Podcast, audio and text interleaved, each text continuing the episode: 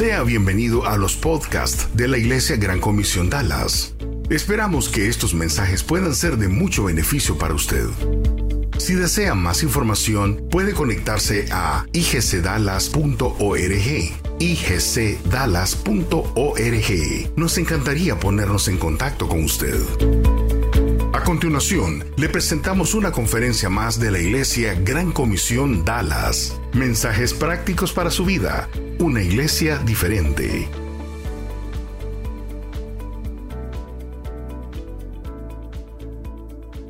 Hoy ganaron este lado, yo miro más gente acá.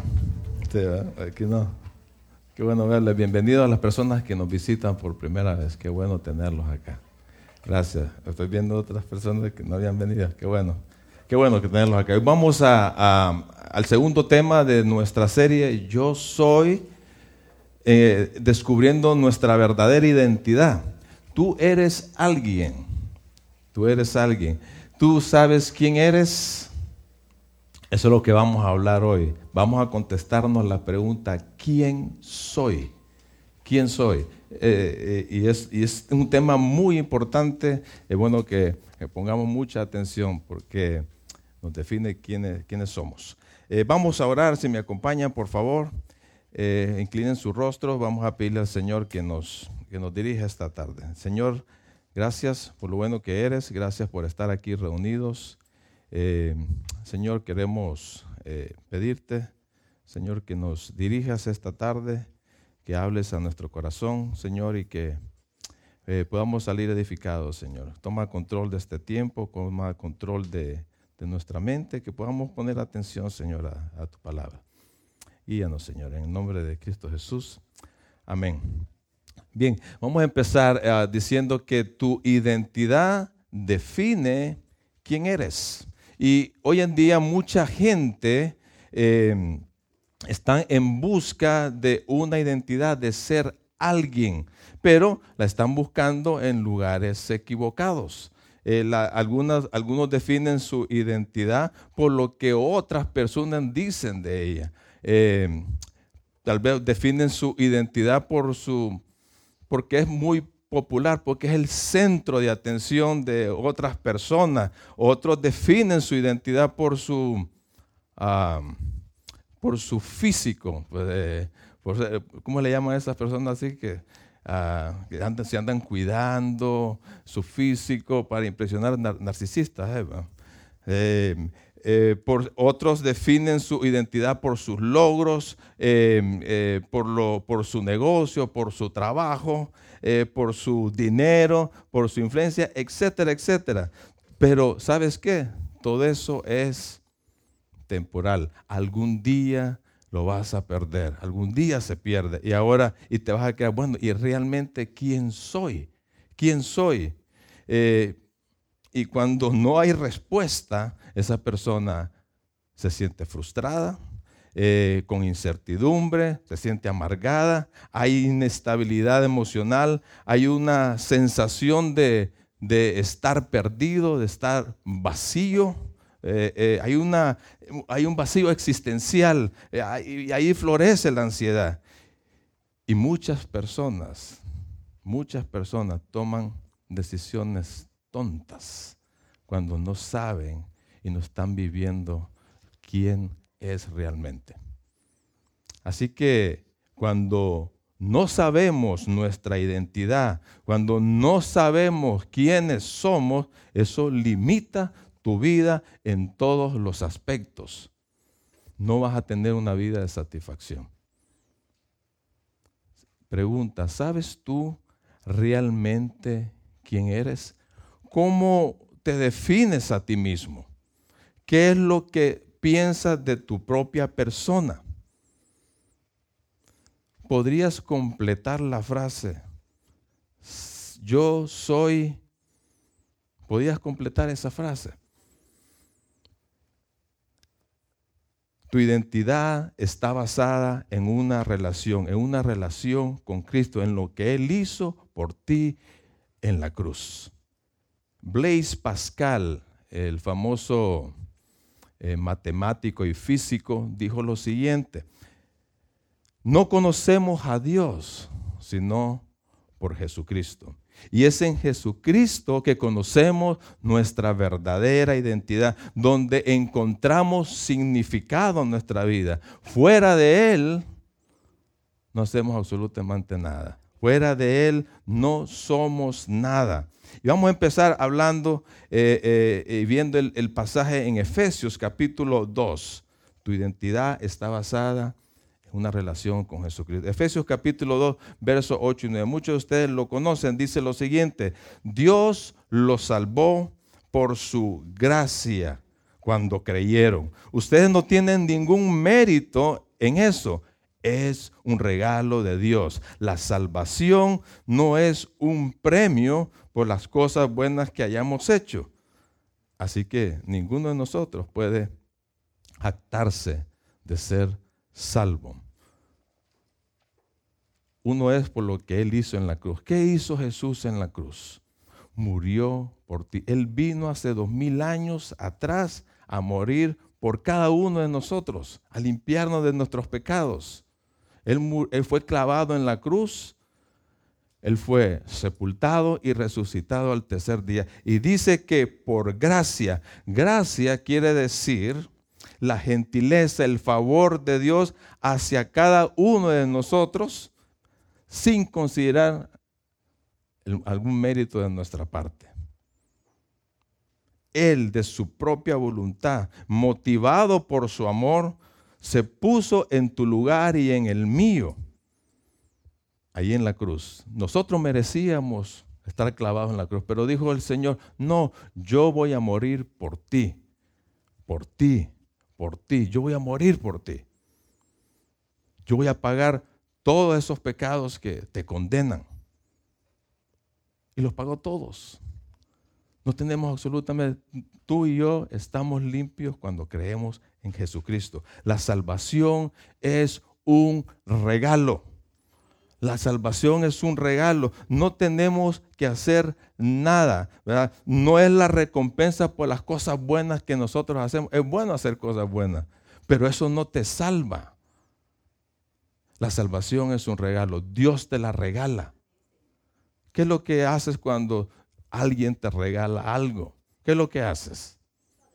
Agarrarlo y le dice gracias. Dios te regala la salvación. Dios te regala la vida eterna. Y tú lo tienes que aceptarlo, te recibirlo, porque es un regalo. No tiene nada que ver con nuestra conducta, con nuestro comportamiento. ¿Cómo puedo recibir a Cristo? Que es el que me define como persona. ¿Cómo puedo recibir? ¿Qué pasa cuando yo me uno a Él? Primero tienes que reconocer que eres pecador. Tú y yo nacemos pecadores, en pecado.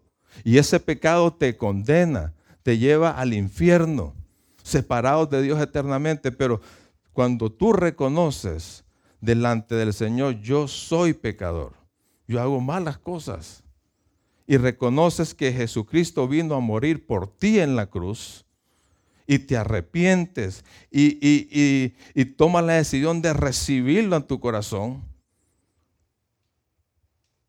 y le dices, yo creo que tú moriste por mí en la cruz, te recibo como mi Salvador personal. Inmediatamente Dios te regala la vida eterna en ese momento y te regala muchas cosas más que lo que vamos a ver hoy. Tener a Cristo en nuestra vida hace una gran diferencia. En Jesucristo, en Cristo, es lo que nos define quiénes somos. Y miren lo que dice 2 Corintios 5, 17. De modo, dice, que si alguno está en Cristo, ya es una nueva creación. Atrás ha quedado lo viejo, ahora ya todo es nuevo. Tú eres una nueva creación. Eres totalmente nuevo. Lo viejo quedó atrás. Tu vieja identidad quedó crucificada y sepultada. Quedó atrás. Todo aquello que te dominaba, tu egocentrismo, todo lo que el, el, mundo te decía, todo lo que Satanás te estaba influenciando, que era era la base de tu, de tu vieja identidad. Todo quedó atrás. tú has pasado, según ese verso, tú has pasado de ser un don nadie y te has convertido en un don alguien. En un don alguien. Antes eras algo, hoy eres completamente nuevo. Si solo recordemos algunos eh, eh, hombres de la Biblia, por ejemplo, Mateo, un funcionario público de los más pícaros que había, un buen ladrón. Al tener ese encuentro con el Señor, él fue convertido, él cambió totalmente. Él tuvo una vieja identidad. Cuando encontró a Cristo, tuvo una nueva identidad. Pedro, después de encontrarse con Jesús, dejó esa vieja identidad, andaba, andaba pescando. Después de Jesús, él se convirtió en pescador de hombres. Lo mismo Pablo. Pablo que, tenía su base en sus logros, en, en, su educación, en su linaje, al encontrar a Jesús, todo eso lo tengo por basura. Ahora me dedico a conocer más al Señor. Tu identidad la define tu relación con Cristo. Tú eres nuevo, tú tienes una nueva identidad. Y eso es importante. Tengo, cuando tenemos esa nueva identidad, tenemos acceso a muchas bendiciones. No hay límites cuando estamos en Cristo. Todo, tenemos acceso a todo. Cuando, es cuando vamos a, los hoteles o a, un, te ponen una, bandita acá en el, en, el, en el brazo que te dice, agarra lo que quieras. Tienes acceso a todo. Es lo mismo con cuando estamos en Cristo. Tú tienes acceso a todas las bendiciones que Él nos da. Él es el que me define. Yo soy quien dice Él que soy. Soy participante de su naturaleza divina. Yo estoy completo en Él, no me falta nada. Yo soy ciudadano del cielo, soy un ser eterno. Eso me da seguridad, eso me da satisfacción, eso me da significado a mi vida. Mi identificación con Cristo me da identidad y me da propósito también. Y dice Efesios capítulo 2, versículo 10, dice lo siguiente, nosotros somos hechura suya. Hemos sido creados en Cristo Jesús para realizar buenas obras, los cuales Dios preparó de antemano para que vivamos de acuerdo con ellas. Dice que somos hechura suya. La palabra hechura en el griego es poema, donde viene la palabra castellana, castellana poema. Nosotros en Cristo somos el poema de Dios.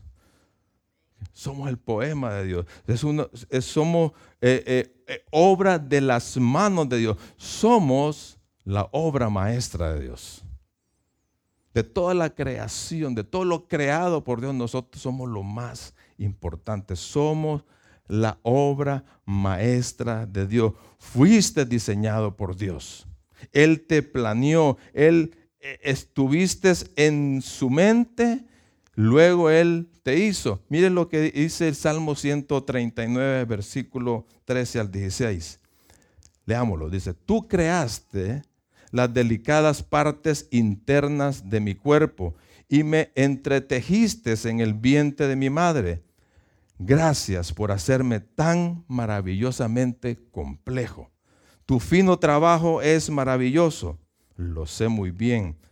Tú me observabas mientras iba cobrando forma en secreto, mientras se entretejían mis partes en la oscuridad de la matriz. Me vistes antes de que naciera. Cada día de mi vida estaba registrado en tu libro. Cada momento fue diseñado antes de que un solo día pasara. Tú no eres un accidente. Tú no eres una equivocación, tú no eres una canita al aire, tú no eres una casualidad. A, tus padres no, no, es que se le pasó la mano y veniste tú, no. Dios lo planeó todo. Dios te diseñó. No es el destino, no es, la, no es la suerte, no es por coincidencia que tú estás aquí, que estás respirando. Tú estás vivo porque Dios quiso crearte. Él te hizo como eres. Y yo miro aquí cosas buenas, gente bonita, miro acá. Tú, Dios te hizo como eres, así con el, color que tienes, con los ojos que tienes, la raza, la forma de tu cuerpo aunque a veces uno se pasa, ¿verdad? Eh, te dio rasgo, te dio personalidad, te dio talentos. Él decidió el lugar y el país donde ibas a nacer. Tú eres complejo, tú eres único. Tú eres único. Te puedes parecer poquito a, a, tu familia, a tus papás, pero tú eres único. Nadie es igual a ti. Tu ADN es único. Tus huellas dactilares son únicas. Dios no se equivocó contigo. Tú eres especial. Tú eres la obra maestra de Dios. Él planificó todos los días de tu vida, escogiendo el tiempo exacto de tu nacimiento. Y Dios ha escogido también el día en que te vas a morir. Él lo planeó todo. Por eso es importante entender eso. ¿Qué pasa cuando uno compra, vaya, un electrodoméstico, un aparato eléctrico y, estás ahí que no sabes cómo funciona? ¿Qué es lo que haces? Lees las instrucciones, correcto. Y si no le entendés y no vienen las instrucciones en el paquete o las perdiste, ¿qué es lo que haces? Buscas la forma de hablar con la compañía que hizo el, el producto. ¿Verdad que sí? Si Dios me diseñó y me hizo, planeó todo, yo tengo que ir donde Él cuando yo tengo problemas. Cuando algo no está funcionando bien en mi vida, yo tengo que buscar en su manual. Y Dios nos ha dado su palabra para ver que, cómo vengo y soluciono los problemas de mi vida. Y si, y si no, pues te vas a Él, al, al Creador, y le hablas y le dices, Señor, yo tengo problemas ayúdame en esto. Porque Él fue el que te hizo. No tendés que no andas buscando en otros lados ni, ni, escuchar la opinión de todo el mundo. Es Dios que tienes que dirigirte al diseñador de tu vida. Pero tampoco fuiste creado solo para ser un consumidor de recursos aquí. ¿Verdad? Que eh, no fuiste creado solo para venir a comer. No fuiste creado para ocupar un espacio aquí en esta tierra. Tú fuiste creado con un propósito. Con un propósito. ¿Para qué? Para la alabanza y la honra de Dios. Para la gloria de Dios. Y eso es lo que dice Isaías 43, 7. Dice, traigan a todo el que me reconoce como su Dios porque yo los he creado para qué? Para mi gloria, para mi gloria. Fui yo quien los formé. Tú fuiste creado por Dios. Tú fuiste creado por Dios. Tú eres la obra maestra de Dios. ¿Para qué? Para que le des la gloria y la honra a Él. Y una, una buena forma de honrarlo, de, darle la gloria a Él, es haciendo lo que dice la segunda parte de Efesios 2.10. Somos creados en Cristo Jesús para, para realizar buenas obras, las cuales Dios preparó de antemano para que anduviésemos de acuerdo con ellas. Dios me informó, así que me informó de antemano él me diseñó, Él me hizo. Y al mismo tiempo que me estaba haciendo, antes de la fundación del mundo, oigan bien, y al mismo tiempo estaba pensando, le voy a dar un propósito. No lo voy a poner ahí por gusto en el mundo, le voy a dar un propósito. Dios tiene un plan para cada uno de nosotros. Dios tiene planes, Dios tiene un propósito para cada uno de nosotros. Desde el día que naces hasta el día que muera, en ese lapso de tiempo, y no sé cuántos años vamos a vivir, pero Dios tiene planes para que los hagas ahí en ese tiempo. No estás aquí por gusto, no eres un accidente, no eres una casualidad. Tú estás aquí con una identidad y con un propósito. Así que es en Cristo que descubrimos quiénes somos y para qué vivimos. No lo vas a encontrar en nadie más ni en otra cosa. Es en Cristo. Y es importante saber eso. ¿Quién soy yo? Porque tu identidad en Cristo te da una buena base, un buen cimiento para poder construir tu vida y enfrentar la vida te sirve, tu identidad te sirve para enfrentar el día a día, para enfrentar los problemas, para enfrentar los retos de la vida, para enfrentar la adversidad. Y si no conoces quién eres y si no sabes quién eres, tú vas a estar muy, pero muy limitado. Como vas a ser una persona que, eh, que va a estar ocupada mucho tiempo haciendo cosas para sentirse amada, para sentirse aceptado, para sentirse eh, capaz, valorado, para sentirse importante. Si no sabes quién eres, tu vida no tendrá ningún sentido. Ningún sentido. ¿Sabes qué? Tú no, tampoco vas a ser feliz porque la felicidad está eh, relacionada directamente con tu identidad, cómo, cómo te miras a ti mismo. Y si no sabes en realidad quién eres, no vas a ser verdaderamente feliz. No vas a ser exitoso, no vas a, no vas a poder relacionarte con las personas, no vas a realizarte de verdad. Vas a tener una baja autoestima. Solo serás plenamente realizado cuando descubras y vivas quién eres y para qué estás aquí en la tierra. Es una fórmula bien, bien, eh, eh, bien fácil para que la recuerdes. Tu identidad, quién soy yo, más el propósito, para qué estoy en la tierra, es igual a tener una vida plena, una vida de significado. Y hay como 35 ocasiones en la Biblia que nos dice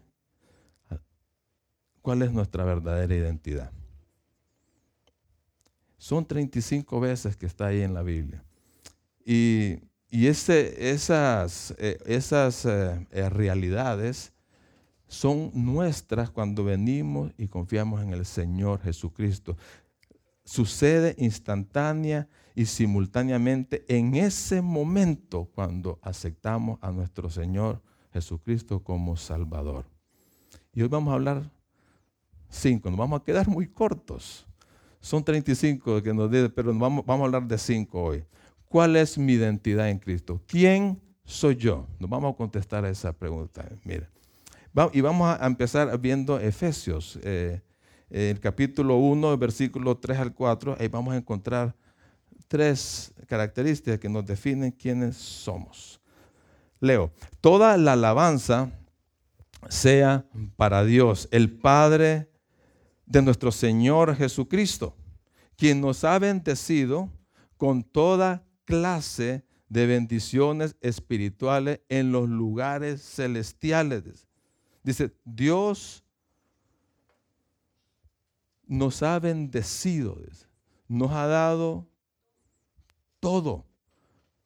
Nos ha dado un acceso directo. Somos libres para, para encontrar todas esas bendiciones. Son nuestras, ¿verdad? Y están en los lugares celestiales porque estamos, dice, la razón por la que tenemos acceso directo es porque estamos unidos a Cristo.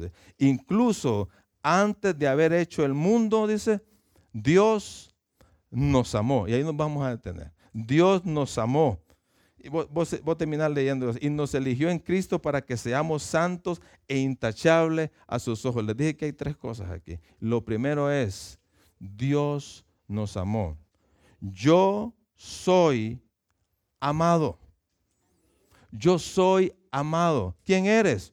Tú puedes contestarte, yo soy amado. ¿Quién soy? Yo soy amado. Yo soy amado infinitamente. ¿Por quién?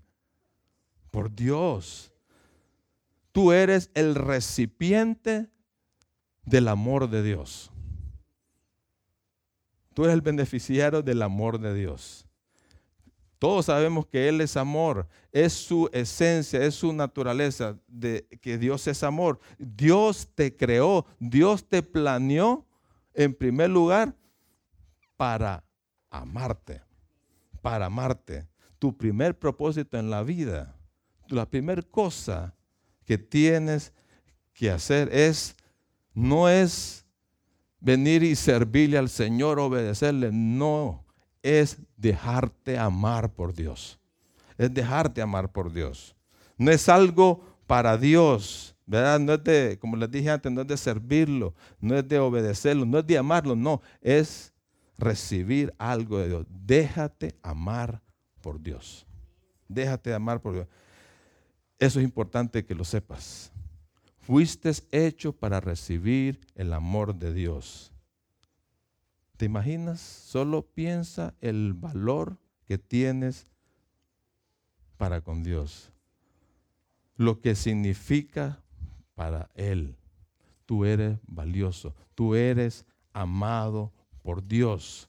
Tú eres amado por y tenés que entender eso y tenés que experimentar el amor de Dios. Además, tenés que, tenés que corresponder a ese amor de Dios. Y entendemos que el amor de Dios es inmenso. Es inmenso, dice en una parte de la escritura, dice que el amor de Dios es profundo, es ancho, es alto, es largo, es inmenso. No tenemos la capacidad para poder entenderlo todo, pero sí podemos entender las características de ese amor. Y en primer lugar dice que el amor de Dios es incondicional. Jeremías 31.3 dice lo siguiente, hace tiempo el Señor le dijo a Israel, está hablando del pueblo de Israel, pero quitemos a Israel y poned tu nombre. Hace tiempo el Señor te dijo a Ángel, a Emilia, a Gerardo, Hace tiempo, hace tiempo. Yo te he amado, pueblo mío, o oh Gerardo mío.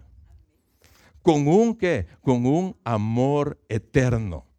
Con amor inagotable te acerqué a mí. El amor de Dios es incondicional. Nunca te va a dejar de amar. A pesar de que fallamos a cada rato, nunca te va a dejar de amar. Nunca te va a decir, mira, yo te voy a amar si tú me amas a mí. Nunca te va a decir eso Dios. No pone condiciones. ¿Cómo somos nosotros? ¿Cómo somos nosotros?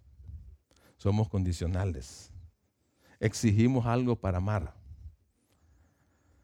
Te amo si me complaces. Te amo si, si me compras lo que yo quiero. Te amo si me llevas a tal lugar. Te amo porque eres muy atractiva. Ay, cuando se le vaya lo atractivo, lo lleva a Judas. Te amo porque tienes talento. Te amo porque te miro bien cargada la cartera. Todas esas cosas. Te amo. Somos bien condicionales. ¿verdad? ¿Y qué pasa cuando se termine eso? cuando no encuentra al, que anda la cartera llena. ¿Ah? Cuando no tiene eh, eh, el, talento la otra persona o cuando nadie te mime más, ¿qué va a pasar? El amor de, el amor de Dios es, te amo, te amo, te amo, te amo y te amo y nunca se cansa de amarse no te pone condiciones. El amor de Dios es inagotable. A pesar de que te olvidas de Él muchas veces, a pesar de que le das la espalda, a pesar que no te gusta que te hablen de Él, ¿verdad? A pesar de que no eres congruente con tu vida, con lo que dice Él, a pesar de todo, Él te sigue amando. Te ama, te ama sin condiciones. La otra característica del amor de Dios que es inmutable, no cambia, no varía. Es el mismo que el amor que recibiste ayer, es el mismo hoy, el que el mismo que vas a recibir mañana y es el mismo que vas a recibir por toda la eternidad. El amor de Dios es eterno. No importa las circunstancias que estés pasando, Y, por muy difícil que, sea, eh, que decir, hey, yo, yo estoy mirando todo oscuro, todo me sale patas arriba, por muy difícil, y no pienses, no pienses esto, ¿será Dios que no me está amando? En ese momento uno piensa muchas cosas cuando está pasando cosas difíciles. ¿Será que Dios no me está amando? ¿Será Dios que me ama menos? Porque a fulano de tal le da todo y yo estoy como seis meses pidiendo ni humo miro. ¿Será que me está amando menos a mí? Su amor nunca, nunca cambia. Su amor nunca cambia. Aún en las peores situaciones que te puedas encontrar o lo que le estás pidiendo al Señor, alguna necesidad tuya, su amor está presente, no varía y va a responderte en tu situación o en tu pedido de acuerdo a su amor. Así que el amor es, es incondicional, no cambia y nuestra responsabilidad como hijos de Él es corresponder a ese amor. El primer mandamiento que nos dejó el Señor, amarás al Señor con todo tu corazón, con toda tu mente, con todas tus fuerzas, con toda tu alma. ¿Verdad que eso es lo que dice? Tenemos que amarlo a Él. ¿Cómo lo hacemos? Manteniendo una relación con Él. De esa forma le respondemos. El cristianismo es una relación, no es religión. Que no, que no te olvide eso. El, el cristianismo es una relación. Tengo que cultivar esa relación con Dios todos los días todos los días. Vamos a buscarlo en su palabra. Vamos a conocer el amor de Dios. Tenemos que conocer qué es lo que dice Él de mí. Tenemos que conocer sus propósitos, sus planes.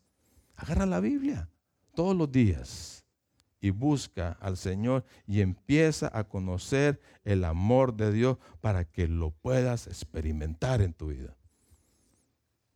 Y al hacerlo, Dios te capacita para que ames a los que están a tu alrededor. Primero lo buscas vertical, luego lo transmites horizontalmente. Tú tienes que aprender a amar a los demás. Y no importa los chúcaros que sean, no importa lo difíciles que sean, tienes que amarlos sin condiciones, constantemente y sacrificadamente. Con defectos, con virtudes, buenos, malandrines, como tú quieras llamarlo, pero tienes que amar a los demás. Tenemos que eh, aprender a soportarnos, tenemos que empezar a, amarnos cuidándonos, apoyándonos, ayudándonos mutuamente, ¿verdad? Eso es lo que quiere Dios. Tenemos la capacidad dada por Dios para amar como Él ama. Porque dice Romanos 5:5, el amor de Dios ha sido derramado en nuestros corazones mediante su Espíritu. Tenemos el amor de Dios en nuestra vida. El número dos, yo soy aceptado. ¿Quién soy? Yo soy aceptado completamente en Él. La segunda parte de Efesios 1.4 eh, dice, y nos eligió en Cristo. Nos eligió en Cristo. Efesios 1.6 dice, yo soy acepto en el amado. Dios me creó, dijimos antes, antes de la fundación del mundo, antes de que hicieran los, la flora, la fauna, todo lo que existe, Él ya nos creó, nos eligió, nos escogió antes de la fundación del mundo. Y mediante su presencia, porque Dios sabe lo que está pasando anticipadamente de que sucedan las cosas. Él ya lo sabe, Él lo sabe todo. Y Él sabía quién va a aceptar a Jesucristo como su Salvador. Por ejemplo, cuando Dios me creó a mí, él ya sabía que en el año de 1984, un mes de octubre, a casi a medianoche, él sabía que yo iba a confiar en él. Él ya lo sabía. Él sabía cómo iba a ser mi vida. Él, sabía todo lo que estaba pasando en, lo que yo he eh, estado viviendo durante ese tiempo. Él sabía cómo me estaba comportando. Él sabía el tipo de persona que yo era. pero me escogió, me aceptó tal y como era. No me rechazó, no me dio la espalda, no anduvo viendo qué cosas buenas tiene este chavo, a ver si lo tomo. No anduvo viendo eso. Él me aceptó así como era. Es más, me convirtió en su hijo, me dio sentido de pertenencia para convertirme en la persona que Él quiere que me convierta, a la imagen de su Hijo Jesús, santo y sin defecto. Y mucha gente anda, anda viendo no ser rechazado. Mucha gente eh, eh, anda tratando de ser aceptado por todo el mundo. Y, este mundo es así. ¿vea? Y se forman grupitos ahí en el trabajo, en las empresas, tiene en, en, los eh, grupos sociales, en las escuelas. Hay, hay, hay, grupitos así que, que, te dicen, bueno, vamos a escoger a fulano. Y tiene que hacer así y así. Y, pone un montón de características. Tiene que estar bien vestido, tiene que tener un buen carro, tiene que tener dinero, tiene que ser bonito. Y así, si no sos así, no te aceptan. Así, así hay, hay, gente así. No vales nada porque no tenés la marca de ropa X. No vales nada porque eh, no tenés el carro del año. O no tenés una cuenta en el banco. O, el, está la última moda en lo electrónico. No vales nada. Así es el mundo hoy. ¿verdad? Y mucha gente caemos, y muchas veces caemos en la trampa y andamos buscando a ver, ¿verdad? Eh, eso, influye en nuestra vida. Y nos esforzamos para lograr y vivimos, vivimos de apariencias, vivimos de apariencias, porque queremos ser aceptados y tomamos decisiones alocadas por eso. Queremos ser aceptados y queremos sobresalir, queremos ser el número uno. Y un montón de cosas. Y miren lo que dice Deuteronomio 7:6. Pues tú eres un pueblo santo. Ya vamos a hablar un poco más de eso. Tú eres un pueblo santo porque perteneces al Señor tu Dios. De todos los pueblos de la tierra, está hablando del pueblo de Israel. Pero eso va con nosotros. El Señor tu Dios te eligió a ti para que seas su tesoro especial. Tú eres el tesoro especial de Dios.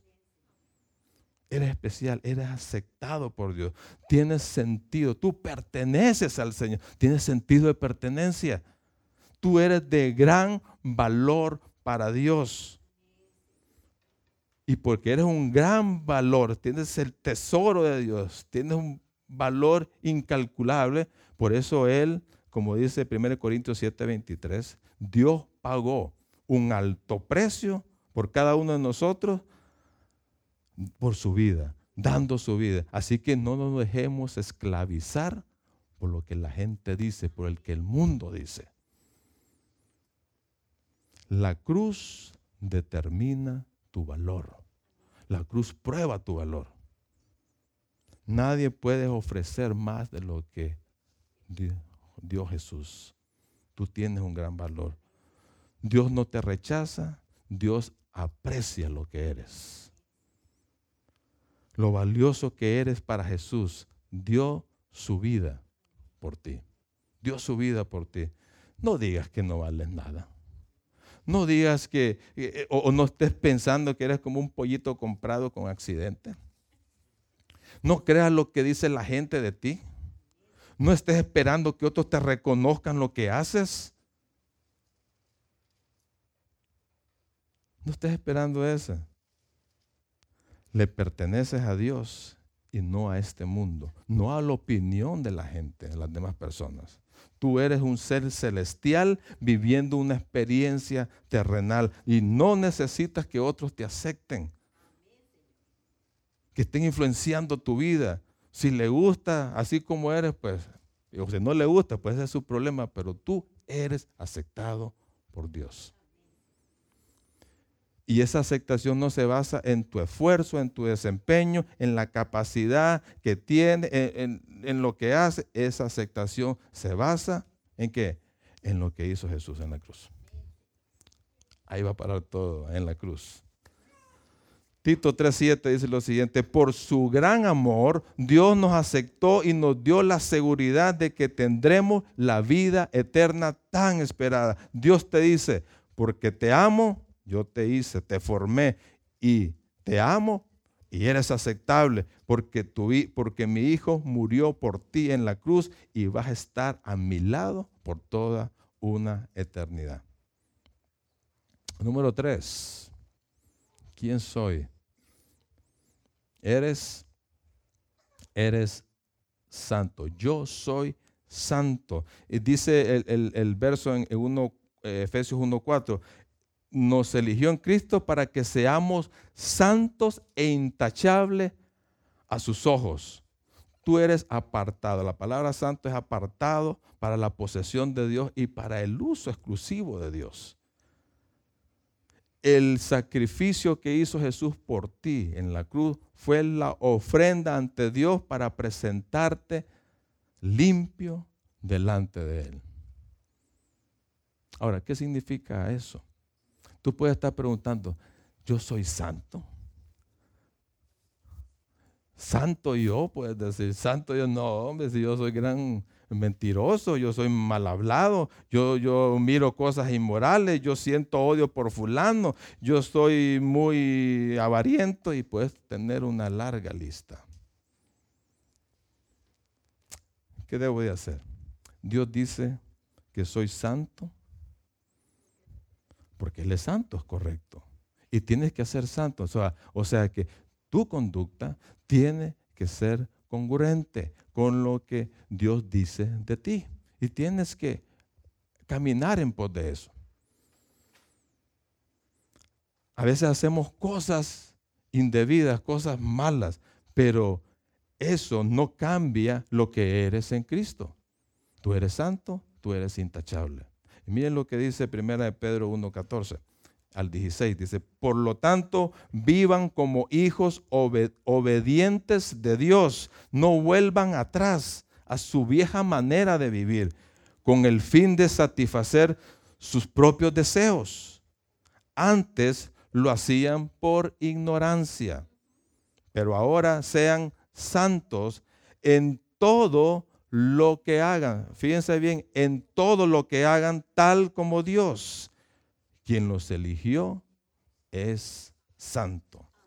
Tu identidad, tu identidad en Cristo te empuja a vivir en obediencia a Dios, lo cual trae como resultado la santificación. Y esa santificación es un proceso de ir creciendo en Cristo y ir creciendo a la semejanza de Él. Entre más imitamos, entre más reflejamos a Cristo, más te alejas del pecado. Así que mi responsabilidad y la tuya es caminar en pos de la santidad, obedecer su palabra, aplicarla en todas las áreas de mi vida. En mi trabajo, vas a decir, yo voy a hacer lo que Dios me dice, no lo que mi carne o mi vieja naturaleza me dice. Yo voy a aplicar los principios de Dios en mi familia. Dice, en todas las áreas de mi vida tienes que ser santo. Aplicar la palabra, los principios de Dios. En todo voy a honrar al Señor obedeciéndolo a Él. Dios te creó para amarte, para aceptarte como eres y conformarte a la imagen de su Hijo. Número cuatro, yo soy hijo de Dios, pertenezco a la familia de Dios, yo soy hijo del rey. Imagínense, yo soy hijo del rey. Dice, Efesios 1.5 dice lo siguiente, Dios decidió de antemano adoptarnos como miembros de su familia al acercarnos a sí mismo por medio de quién? De Jesucristo. Él lo hace todo.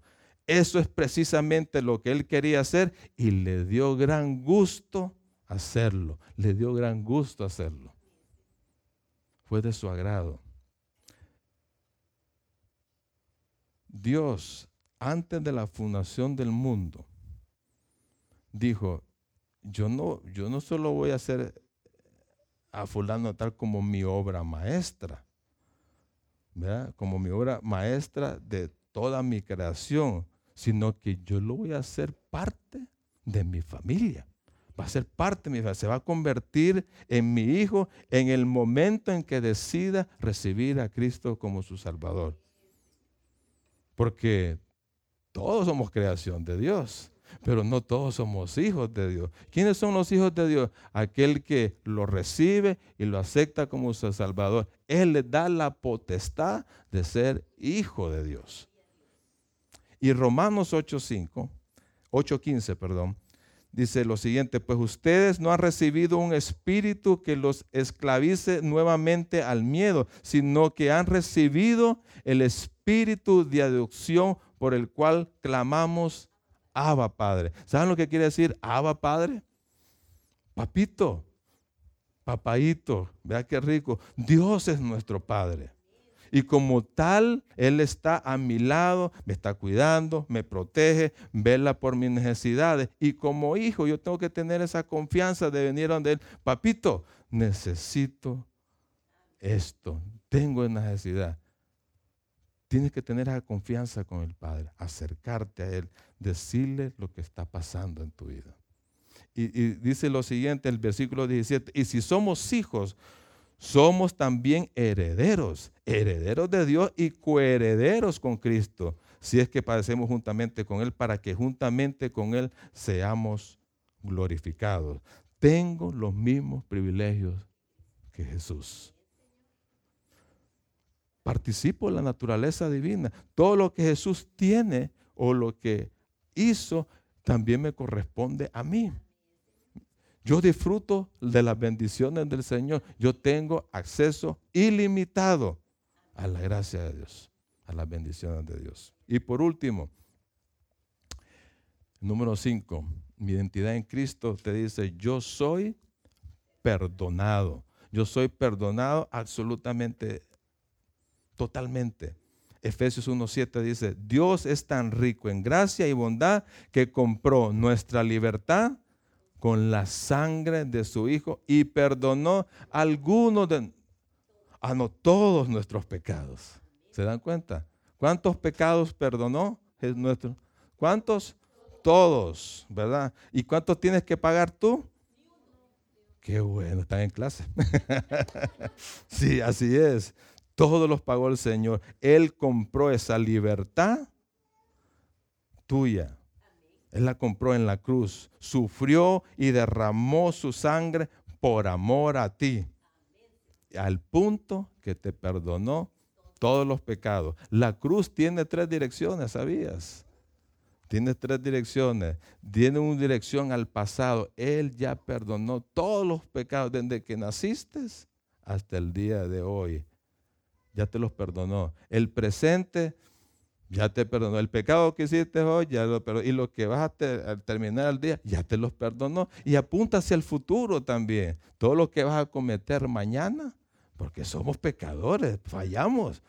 El Señor ya te los perdonó.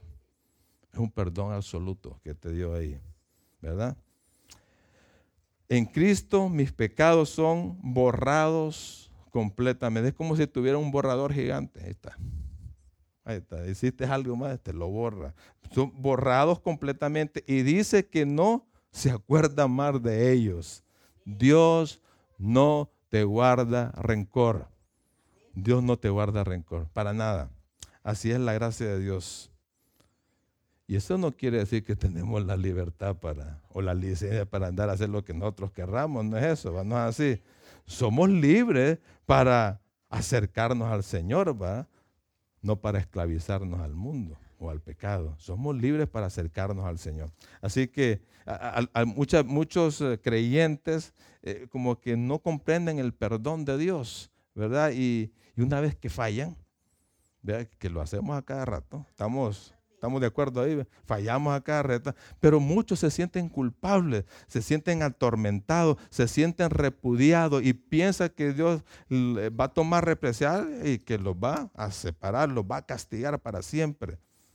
Pero dice Romanos 8.1, dice, por ninguna, no hay condenación, no hay ninguna condenación para los que pertenecen a Cristo Jesús.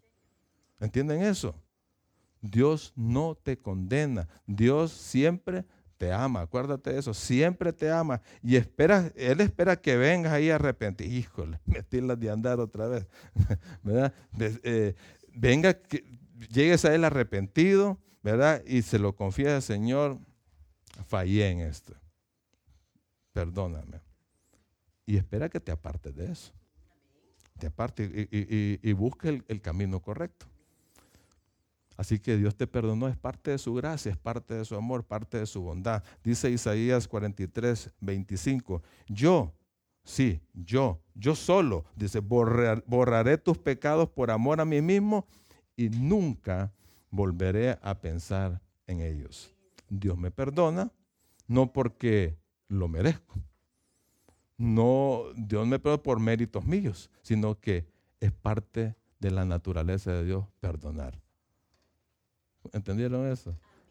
Dios nos ama. Ese perdón de Dios y ese perdón de Dios que me lo da a mí, yo lo puedo trasladar a los demás, a los que están a tu alrededor, porque mucha gente te va a fallar, mucha gente te va a hacer daño, vas a ser herido y tú tienes que estar en la disposición de, de perdonar.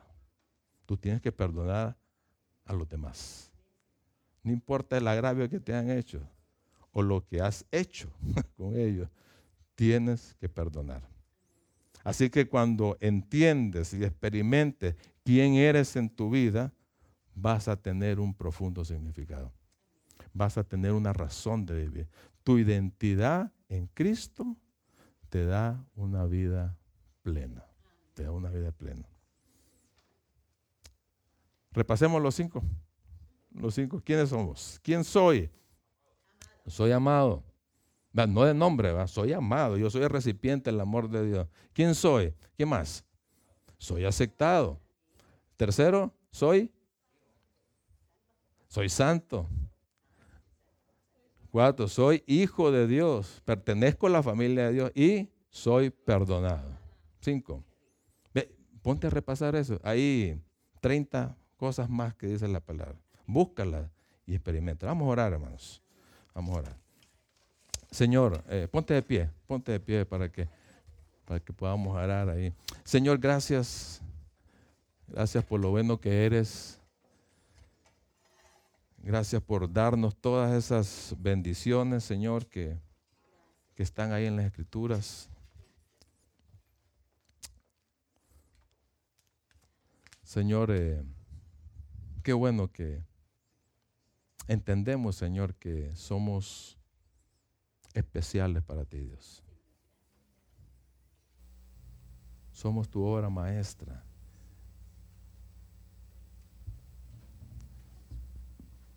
Y es cierto que nos equivocamos, te fallamos, Señor, pero tú nos amas con amor eterno. Siempre pertenecemos a tu familia. Somos hijos tuyos, Señor.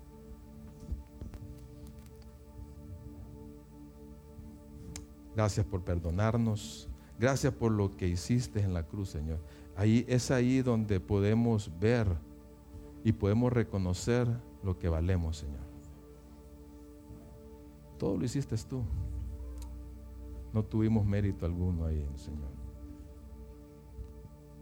Te damos gracias, te damos gracias por eso. Es de lo más profundo de nuestro corazón, Señor.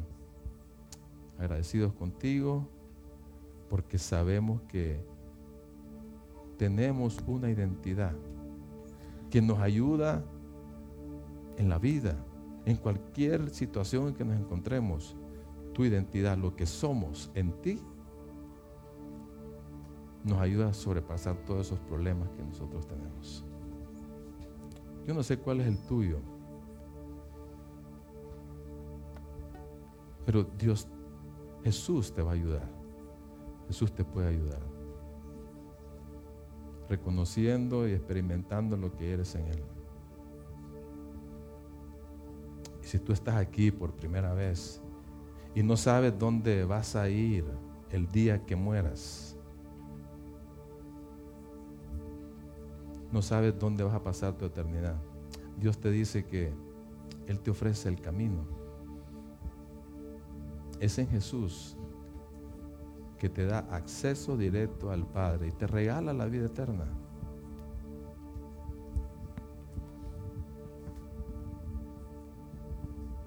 Dile ahí, Señor, ahí en tu mente, Señor, reconozco que soy pecador y nada de lo que yo haga me va a salvar.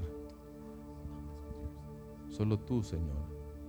Solamente el sacrificio que hiciste tú en la cruz me salva. Es por tu gracia, es por tu voluntad. Me regalas la vida eterna. Ven a mi vida.